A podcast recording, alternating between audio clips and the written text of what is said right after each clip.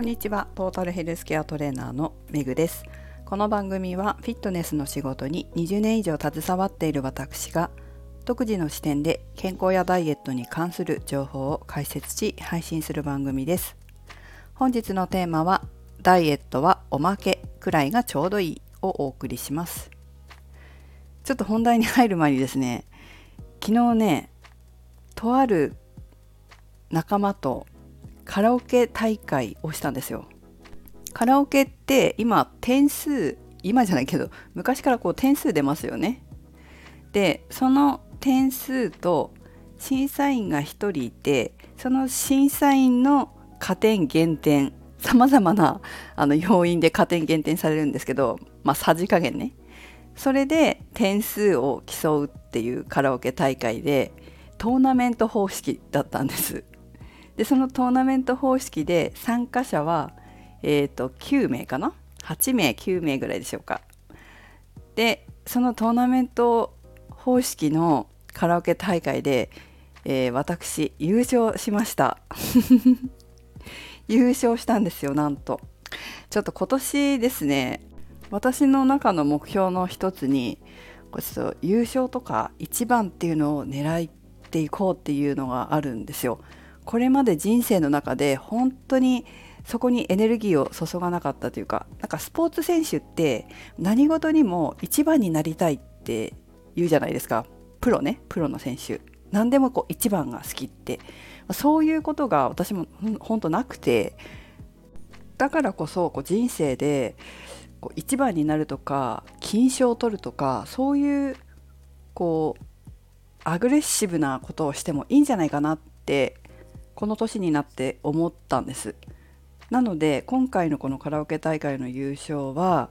一つの足がかりになったような気がしています、まあ、そこまでエネルギーを出してこなかった自分。優勝するとか1位になるまでエネルギーを出さなかった要は怠慢だったわけですよ。それをやめられたのかなと思ってえー、ちょっと自分でも自分の成長を嬉しく思っています。またかがカラオケ大会って思うでしょ？でもこういうのって掃除系で他のものにも影響してくるから大事なんですよ。一つ一つにこだわっていくって。ということでカラオケ大会は3月にまた開催されますというか私ちょっとその時は主催なんですけど開催するのでその時までにまあちょっとその時はチーム戦になるのでもしかしたら私は出場しないで司会をやろうかなと思ってるんですよね。実は司会とか結構好きで、まあ、よくやらされるんですけど全然苦痛じゃなくて結構好きでやってるっていうところもあるからさすがにこうインストラクターとかやってたじゃないですか。だからねマイク持つと人が変わったりしてなんかパフォーマンスしちゃうんですよね。でもなんかそういうのもありかなと思って私はちょっと司会やろうかなというふうには思ってますがまあ、3月のカラオケ大会に向けてチーム戦になった場合もちょっと優勝を目指してみんなにね、えー、頑張ってもらえるようにしていこうかなと思っています。はいということで、えー、話を元に戻しますが、えー、今日のテーマは「ダイエットはおまけくらいがちょうどいい」ということですがなんかこう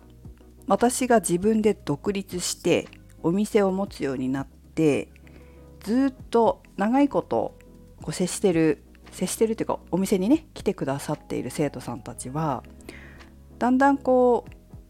う目的や目標が変わってきたりするんですよ。最初はもちろん運動不足解消だったりダイエットだったりでいらっしゃってても、まあ、日が経つにつれて体を動かすことで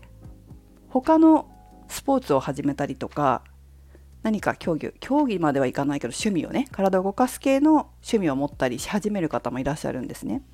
そうするとトレーニングの目的ってちょっと変わるわけですよねもちろん。まあ、例えば何かスポーツやってる方であればそのスポーツを上達したくてトレーニングメニュー作るとかそれから怪我を予防して、まあ、体を整えて怪我を予防する目的に変わったりとかそういうふうに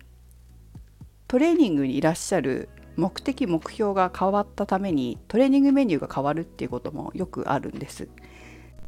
で最近そういう生徒さんが増えてきてあ当初と目標変わったななんていうふうに思うんですけどやっぱりこうポジティブな目標に変わっていってですごくいいなって思ったんですよね。なぜならスポーツとか自分が好きでやってることって大概継続していく好きでやってるから積極的にかつ能動的に自分から進んでスポーツしているのでそんなにやめるってことってないんですよ。やっぱりやりたくてやってるからそこってすごく重要だと思っています。やっぱりやりたくてやってると年を重ねても続けられるんですよ。続くんですよねそしてでいつまでもやり続けられるスポーツゴルフとかそうですけどそういうのもあるし一見サッカーとかは体力使うからもう年取ったらできないかなって思いがちだけどそれはそれでそんなすごいプロを目指すわけでなくでもそれでも自分の技術を進化させて少しでも上達を願いながら自分の体力レベルに合わせた人たちとサッカーしてボール蹴るってできるわけですよ。で実際私の友達のお母様なんかは70代でもサッカーやってます。それを見た時にかなわないなって思ったしかっこいいなって思ったんですよ。でサッカーだけじゃなくてフルマラソンを走ってる世界中でねフルマラソンを走ってる70代のこれは知り合いの奥様ですけどフルマラソンを走ってて先生私の知り合いの先生は男性ですけど